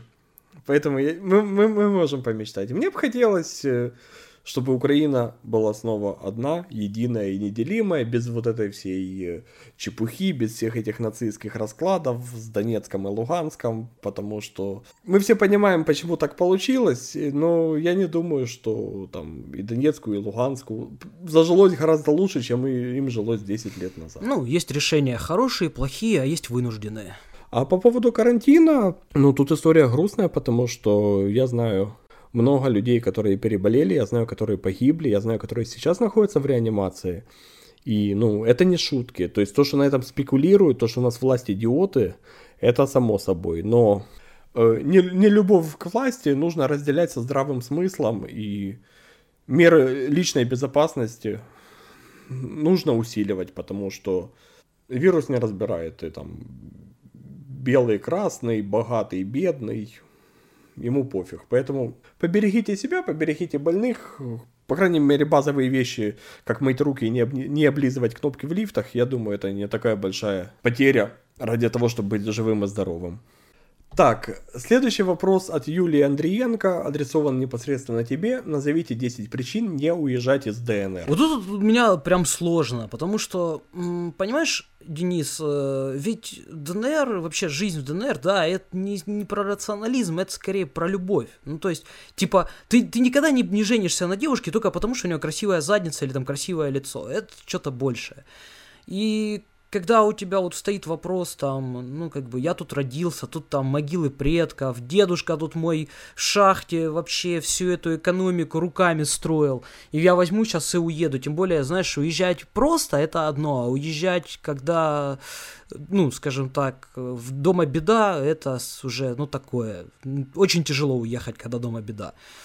Поэтому я не знаю, какие тут причины, это любовь и все. А что, ну, а если вообще говорить о том, что мне э, я, я, не, ну, я не хочу говорить, что там вот это хорошо, вот это плохо, потому что все мы взрослые люди, опять же, понимаем, что ДНР это, блин, сейчас не страна радости. Здесь война, здесь связанные с войной все известные проблемы. Для молодежи особенно это комендантский час, экономика. Все это все прекрасно знают, да. Вот. э, Какие-то права гражданские ограничены в связи с военным положением, вот этим всем. То есть это не сахарная жизнь, вообще нисколечко. Но есть один момент, который мне, безусловно, нравится. Особенно там, да, на контрасте, если говорят там, вот уехать в Украину. На контрасте с Украиной я могу сказать одно. В ДНР меня никто никогда не заставлял любить ДНР. Это очень важный момент, потому что, опять же, заставлять любить это всегда плохо. И вот, вот это очень важно. Здесь комфортно, лично мне комфортно. Никто мне никогда не говорил, допустим, что там ты не можешь слушать там, допустим, я не знаю, какого-нибудь Хлывнюка. Потому что Хлывнюк там высказался некрасиво, он там за украинскую армию. Да ради бога, он мудак, это не, неоспоримо. Но песни-то хорошие, они там из моей юности, я хочу и буду слушать. Вот. И вот, этот, вот эти моменты ценны. а 10 причин назвать я прям затрудняюсь.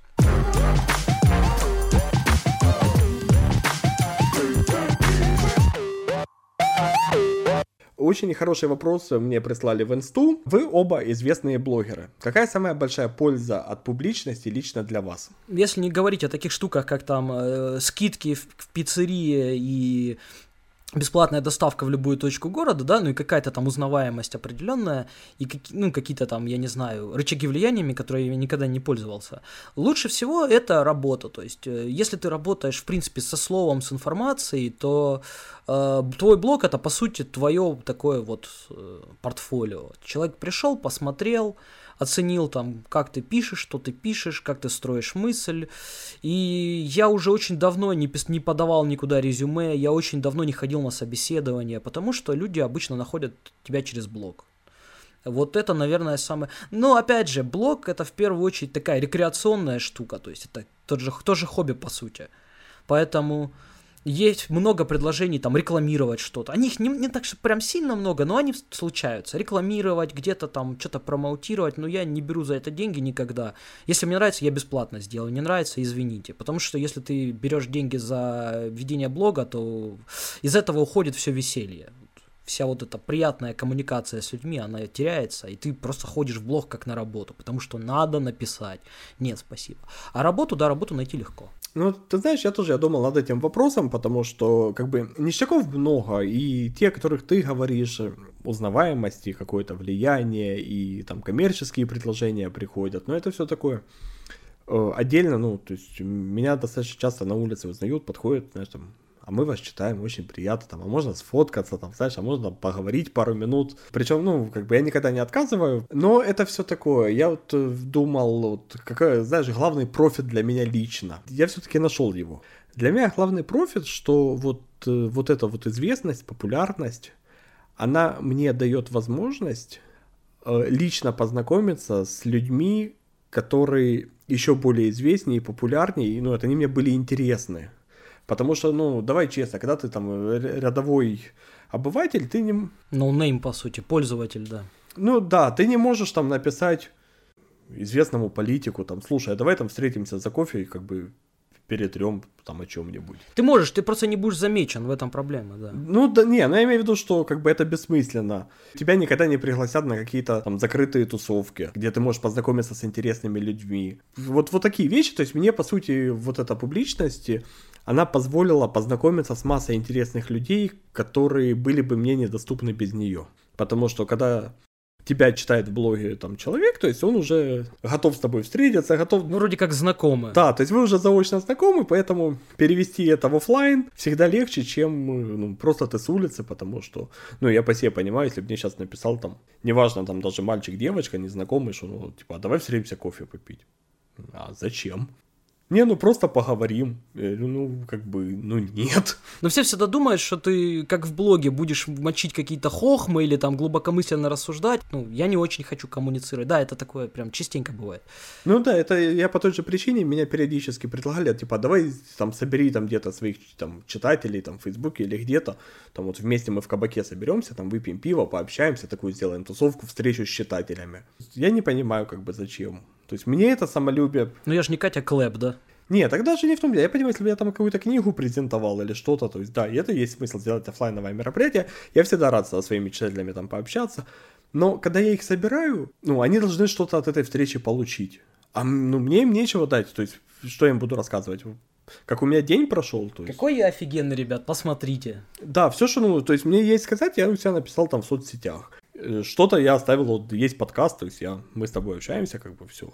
А, ну, собирать, ну, это обычно делают или для коммерческой цели, то есть там мерч продать свой или какую-нибудь фигню, или тупо потешить самолюбие, показать, вот я великий, я собрал там 30 человек, там 40 человек, потому что ну, больше обычно не собирается на такие мероприятия. Или же... Такой оксимирон для бедных. Да, ну, на минималках.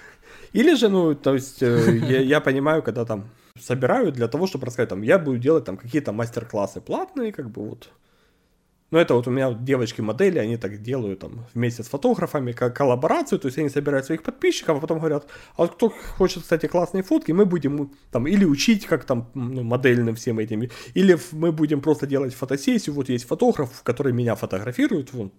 И вроде пообщались, как бы и про промо-акцию сделали. Это я понимаю. А встреча ради встречи, ну, не понимаю. Ну, кстати, если говорить о нематериальных, да, вот ты заговорил о нематериальных каких-то профитах. Вообще, как бы блог мой, да, он появился из чего? Он появился из того, что в какой-то момент вот от, ну, он, он был уже, но я им особо не занимался. И в какой-то вот момент крайнего отчаяния, да, на фоне э, расчеловечивания дончан, да, мне хотелось, во-первых, как-то поддержать своих, а во-вторых, как-то показать, что мы, в общем-то, ну, то, то, что о нас говорят, это фигня. Вот. Я начал вести блог, и на самом деле очень многие люди прислушались и очень сильно изменили свое мнение и о дончанах, и, и сами дончане тоже частенько пишут в личку, там, спасибо за то, за это. Я всегда не знаю, как правильно на это реагировать. Блин, мне всегда очень как-то все это неловко, но это, это очень приятно, что оно имело какой-то результат на определенном этапе. Вот. И вот этот профит, конечно, есть, да, что ты делаешь что-то полезное для кого-то, что кому-то это нужно. Ну да, ты это понимаешь, когда ты сам через это прошел. Я почему вот каждый подкаст я заканчиваю тем, что ребята, делитесь нашим подкастом со своими друзьями, потому что мы ну, это делаем тупо только ради того, чтобы порадовать своих слушателей. То есть в этом нет никакой некоммерческой составляющей, в этом нету никакого там продвижения. А жаль. Ты понимаешь, ну можно было уйти в коммерцию, но сидели мы сейчас с тобой обсуждали какой там очередной Пальчевский, охеренный бы был мелки, мерки. Twix. Это, ну ты понимаешь, Twix бы нам не заплатил, нам мы заплатили какие-то мудаки, которые... Поэтому давай лучше мы будем обсуждать э, игры и все остальное. Ладно, давай к следующему вопросу. Вопрос, э, кстати, связанный с тем, что мы обсуждали в самом начале. Цитирую полностью, он длинный. Сейчас вы одеваетесь оба так, как в детстве бы не оделись. Имеется в виду яркие вещи, яркие принты на футболках и так далее потому что за вас бы это спросили дворовые пацаны, причем уверена, что и вы в свое время в детстве спрашивали за шмот. Что изменилось в вашем сознании, почему сейчас одежда это в чем комфортно и приятно, хотя многие ваши ровесники до сих пор остаются в парадигме, в кавычках, пацанов 90-х? Ну, я не помню, кстати, чтобы в наше время спрашивали за такой шмот, как я ношу сейчас. Тогда такой шмот просто, он, во-первых, нигде его не было, то есть был всякие клевые футболки, например, были только у детей очень богатых родителей, я всем завидовал страшно, у меня были дурацкие какие-то рубашки с, с этими рисунками, знаешь, абстрактными, но не могу сказать, что я там у кого-то спрашивал за шмот, ну понятно, если человек одет там как гей, то над ним там посмеются, ну тогда это все было, тогда никто так просто не одевался, потому что знали, чем кончится. Да, а что касается вот сейчас шмота, ну, а почему бы, собственно, и нет? Во-первых, этого, я же говорю, этого всего не было в детстве, а хотелось. Во-вторых, сейчас просто, ну, ну, я не помню, чтобы ко мне кто-то подошел там, рискнул сказать, что а что это ты тут вот это вот надел? У меня мне подарили на днях отличную футболку с этими медведями из мультсериала «Мы обычные медведи». Она прям такая здоровская, ее я всюду ношу, и как-то вот никто... Однажды было, ко мне подошел военный, я приехал на встречу, там на пункте пропуска стоял военный, и вот он мялся, мялся, потом наклонился, я говорю, ну что? Он наклонился, говорит, а где вы, говорит, заказывали принт футболки? Я говорю, что нравится? Он такой, ну да. Я говорю, ну вообще я покупал, но заказать, я думаю, можно там, там-то, там-то. Вот, то есть сейчас э, очень сильно изменился, во-первых, сам подход к вещам. Много чего изменилось. А вот что касается, кстати, вот людей из 90-х, которые вот одеваются как в 90-е, ну есть такие ребята. Я бы не сказал, что они как-то там агрессивно реагируют на что-то, и что они сами, ну, не стали бы одеваться как-то иначе. Просто это в основном связано скорее с материальным положением, как по мне. Не, ну ты знаешь, я тут э, как бы вопрос этот вижу немножко по-другому. Э, у меня на самом деле я всегда любил одеваться в черное, у меня большинство вещей были черные, даже джинсы у тебя синие не признавал до определенного времени, если джинсы, они должны быть черными. А потом у меня как-то, причем, ну, уже там в лет 30, может, где-то, меня перемкнуло, мне захотелось, чтобы у меня вещи были яркие. Вот просто яркие, и для меня, ну, то есть не проблема там какая-то там ярко-оранжевая футболка, вот там я себе недавно смотрел ярко-салатовую шапку. И у меня, кстати, была забавная история э, с супругой на этот счет. Я ей когда-то говорю, ты там, если по магазинам ходишь, вот если там таких цветов я ей там перечислил, какие цвета я хочу, говорю, если ты что-то увидишь, ты мне бери. Моя просьба осталась проигнорирована. Я ей в очередной раз э, говорю, «А ты не забыла, там я просил, если... Она говорит, слушай, во-первых, ну таких вещей крайне мало, твоего размера, потому что, ну, во мне на секундочку 100 килограмм веса и метр восемьдесят пять роста. и там салатовых курток не бывает. Вот именно поэтому он не боится, кстати. Да, и она говорит, ну, ты понимаешь, он говорит, что еще недавно тебя за такой шмот просили пояснить. Я говорю, ты понимаешь, ну я как бы я могу пояснить, мне не страшно, поэтому, ну, то есть у меня нет каких-то комплексов, знаешь, что я не буду на это одевать, чтобы не выделяться, потому что там, ну я сейчас даже не говорю там, что за шмот спросят, потому что, ну, пусть спросят. А то, что, знаешь, там кто-то что-то подумает, а вдруг я как-то не буду неправильно выглядеть. А, знаешь, ну, у нас есть люди, которые боятся выделяться, потому что я лучше буду серый, как все. Это, ну, мы, собственно, с этого начали подкаст, когда мы говорили за пиджак на голое тело. И я рассказывал. Иногда это полезно быть серым, как все, но в основном по работе. Не, ну опять же, все зависит от задачи, от мест. И, ну я же говорю, то есть у меня и, ирокез, и я и, и так выделяюсь из толпы. Я достаточно большой и широкий в плечах, поэтому даже ну, на общих фотографиях меня видно. Поэтому ну, тут вопрос даже не в цвете футболки там или куртки. Но вот у меня наступил момент, когда мне захотелось одеваться ярко. Ну, да, ну так веселенько, мне нравится. Но окей, давай мы не уходи сейчас в демагогию. Знаешь, я последний, последний момент скажу по этой теме, очень важный.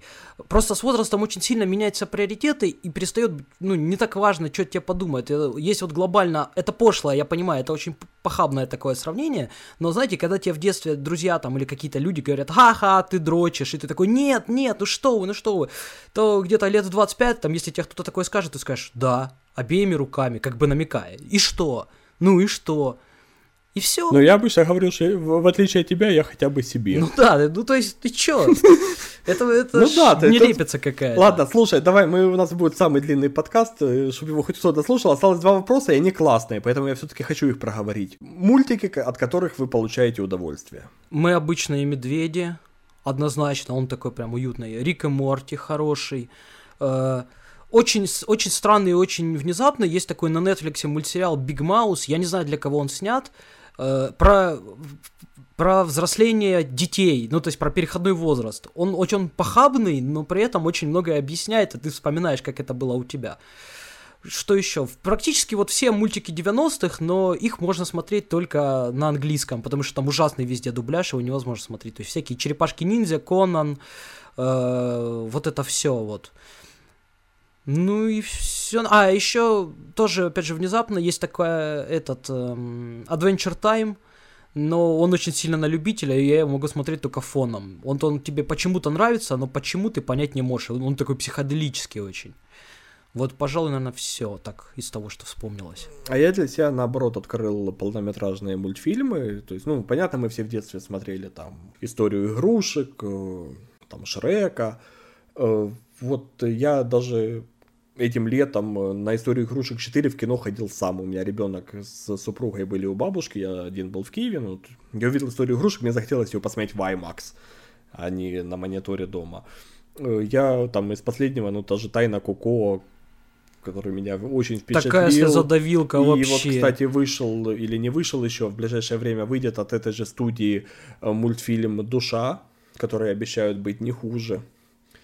Э, то есть вот э, мы недавно с ребенком, опять же, ну относительно недавно, по-моему, вот, когда вот пауза карантинная была, мы успели в кино сходить, пока опять не закрыли кинотеатры. Это вперед про про магию в современном мире. Классный мультик, очень такой он и веселый, и смешной, и с правильным посылом. А если говорить за мультсериалы, то меня на протяжении почти всей жизни это Симпсоны и Футурама, вот старые те, которые там Симпсоны там до 18 сезона, я их могу смотреть просто фоном, э, любой сезон, любую серию, они мне заходят на ура, и каждый раз в удовольствие. У меня даже был период времени, когда я их на ноуте ночью включал, и вот под них и засыпал.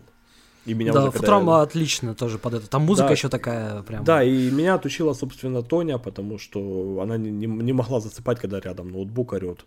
А я не мог засыпать в тишине. Ну, Собственно, так и стало понятно, кто у нас дома главный, я теперь не засыпаю под мультики. Еще, кстати, мультики студии Гибли, вот если это, я для себя их заново открыл в какой-то момент, там, лет пять назад. Тоже вот если нравится такое, погрустить, подумать, оно плюс очень красиво все нарисовано, прям советую. Миядзаки умел. Я, кстати, вот мне Миядзаки не очень зашел, вот, ну, не мое. Я, я все понимаю, я понимаю, почему это хорошо, я понимаю, почему это популярно, я понимаю, почему это классика, но вот не мое.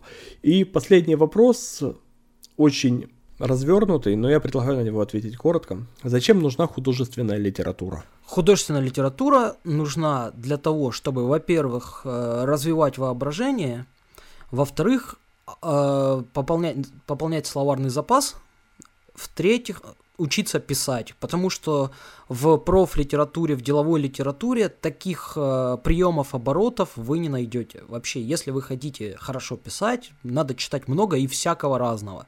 Художественная... И в треть... ну, опять же, с художественной литературы обычно начинают, поэтому именно она формирует слог и все остальное. И образ мышления, опять же. Поэтому художественную литературу читать таки надо. И желательно разную от разных авторов, чтобы разные приемы оттуда воровать, разные обороты, разные какие-то фра- словечки интересные. Они там вот широко представлены. Да, я с тобой полностью согласен. Я могу лишь дополнить тем, что у меня там пару лет назад, э, когда я поменял э, не просто работу, а сферу деятельности, я зашел в страховой бизнес, который мне был абсолютно незнаком, и у меня был каждый день это, мне было тяжело, это много информации, которую я изучал, впитывал, много контактов, много много коммуникаций, и оно настолько перезагружало, что я всегда обедать уходил сам. Я шел в ближайшее кафе, я себе там заказывал какой-то обед и просто час читал, э, ну, тогда я читал Дэвида Гэммела, то есть художку. Вот я читал ее, она настолько была классная, я полностью погружался в тот мир, я на час отключался от внешних раздражителей полностью. Я читал там Скилганона или там Друс Легенда, и вот такое классное боевое фэнтези, знаешь, я, я, я, я за этот час я отдыхал так, как я никак не мог отдохнуть э, в середине дня в обед в центре города. То есть у меня не было возможности там поспать или что-то, а тут я просто переключался, и реально час у меня в голове была тишина и покой, и это мне помогало, собственно, справиться и по очень ускоренной программе разобраться в очень сложных вещах по работе. Я предлагаю на этой оптимистической ноте заканчивать. Ура! Мы побили рекорд. В связи с этим, до свидания. Друзья, не забывайте подписываться на нас на всех площадках, где вам удобно слушать. Мы есть и на iTunes, и на Google Podcast, мы есть на SoundCloud. Возможно, мы на следующей неделе появимся на Spotify. Добавляйтесь в нашу группу в Телеграме, подписывайтесь на нас в Фейсбуке. А главное, рекомендуйте нас друзьям, не поленитесь, вот возьмите, копируйте ссылку на ютубчик или откуда вы слушаете, запустите себе в Facebook или в Telegram и напишите, рекомендую, это классные пацаны, рекомендую их послушать, не пожалейте там два часа своего времени. Это самое лучшее и самое приятное, что вы можете сделать для нас. С вами были Игорь Хамольский и Денис Гороховский, спасибо за внимание, пока! До свидания!